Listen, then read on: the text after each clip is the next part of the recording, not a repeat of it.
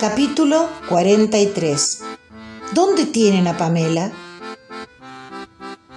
Después de un fin de año con muchos alumnos, la tristeza de las fiestas y las liquidaciones de enero en la boutique, cerramos el negocio y todo el mes de febrero mamá y yo nos fuimos a Mar del Plata. En la ciudad feliz la realidad de ese verano del 78 eran el sol y la playa. Nos hizo muy bien el cambio de aire, las caminatas, las salidas al cine y al teatro. La gente parecía estar bien, no se veían tanques ni soldados. El operativo Volver a Vivir estaba dando sus primeros resultados. Logré reírme de cualquier cosa y hacer reír a mi mamá, como cuando era chica, y contarle con emoción mis días en Millaleufú. Tomando mate, mirando el mar y las gaviotas del atardecer, tomé distancia con lo sucedido y concluí que no cambiaría mi vida por un loco suelto, que ya no me iba a tomar en serio las amenazas de aquel enfermo. Cuando mi madre estuviese en mejores condiciones, me iría de vuelta a trabajar de maestra en alguna otra provincia, tal vez a La Rioja, que según Adela era tan maravillosa.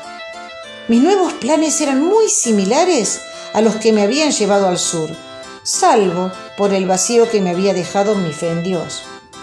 Regresamos el primero de marzo a la madrugada, después de casi 10 horas de procesión vehicular típica del último día de vacaciones en la Ruta 2. Cansadas pero felices, subimos con nuestro equipaje al palier del departamento, pero no pudimos abrir. Estaba la llave puesta del lado de adentro. Seguramente Verónica se la había olvidado.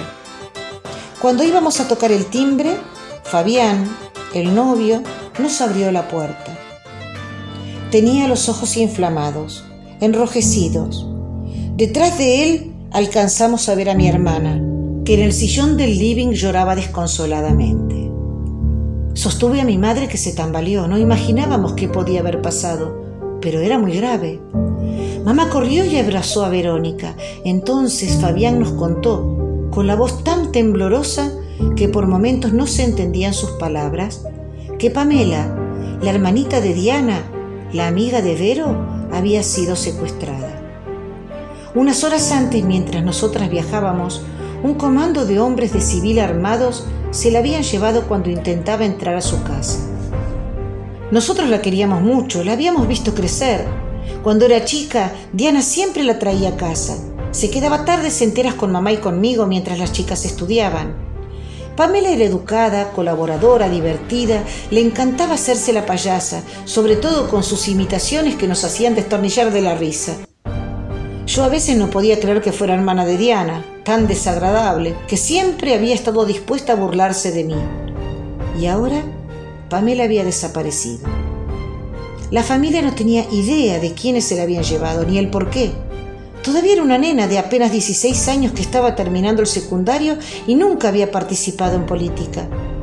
El padre, un hombre importante, gerente de Ford, había salido a buscarla enloquecido. Al novio de Pamela, presidente del centro de estudiantes del colegio, se lo habían llevado cuatro días atrás. Toda la familia se había conmocionado por su desaparición y habían hecho lo posible por contener a Pamela, asegurándole que pronto volvería a casa y todo el asunto quedaría en el olvido. Jamás habían imaginado que vendrían por ella. Al escuchar la historia, sentí que me caía y me recosté en el sillón. Entendí al fin que el policía que me había atacado no era un loco suelto y que yo podía haber corrido la misma suerte que Pamela. Fabián vio mi palidez y se preocupó. Estuve a punto de contar lo que me había pasado, pero me arrepentí. No me podían ayudar. Lo único que iba a lograr era sumar más horror al que ya se había instalado entre nosotros. Los días siguientes fueron los más tristes, porque no era solo Pamela eran todos los que estarían sufriendo su misma suerte. La ansiedad crecía día a día. ¿Dónde estaba? ¿Qué le estaban haciendo? ¿Por qué? Afortunadamente los alumnos particulares se multiplicaron llenándome las horas, acuciados por los exámenes, y me obligaron a salir de mi oscuridad. Nunca me animé a inscribirme para trabajar en escuelas de la ciudad. Tenía miedo por lo que había sucedido, pero también por lo que podía suceder. Todavía no comprendía bien a qué le llamaban ser subversivo, y por lo que parecía yo lo era, o estaba cerca de serlo. A mamá le mentí, le dije que sí lo había hecho, pero que no había conseguido un cargo. El 15 de abril, Verónica llamó eufórica por teléfono desde la casa de Diana para darnos la noticia tan esperada. Había aparecido Pamela. Cuando recuperó el aliento nos contó que su papá, gracias a los buenos contactos que tenía, había logrado que la trasladasen a una cárcel de Ceiza, donde la estaban yendo a buscar. Esa noche esperamos a Verónica imaginando una fiesta, pero cuando entró, colgada del brazo de Fabián, quedamos estupefactas al verla tan desolada. Los padres habían recuperado a Pamela, o mejor dicho, lo que quedaba de ella.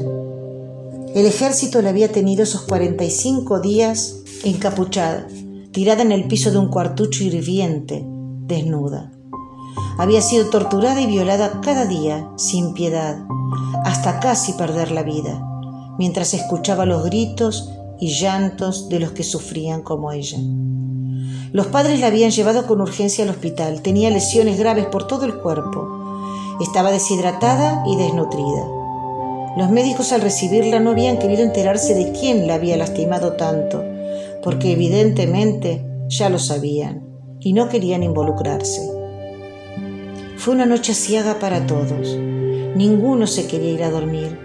Nadie se animaba a encontrarse con esas imágenes imborrables en la soledad de su cuarto.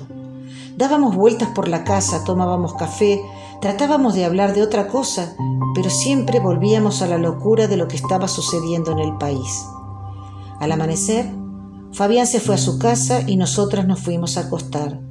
Había que seguir viviendo. El terror se había instalado en mi carne.